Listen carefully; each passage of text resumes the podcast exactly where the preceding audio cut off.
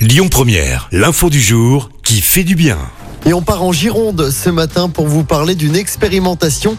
Depuis ce printemps, des livraisons de médicaments par drone sont testées autour de Toulaine. C'est un secteur rural où les habitants sont parfois loin de leur pharmacie, d'où l'intérêt de ce dispositif. C'est le pharmacien de cette commune qui est à l'origine de cette étonnante livraison. Médicaments, vitamine C, paracétamol, antibiotiques, tout arrive à bon port avec ce drone. Pour l'heure, il ne s'agit que d'une expérimentation déjà menée dans les Hauts-de-France. L'objectif est d'apporter des solutions aux populations qui habitent dans des déserts médicaux. C'est une start-up parisienne qui est en fait à l'origine de ce drone livreur de médicaments.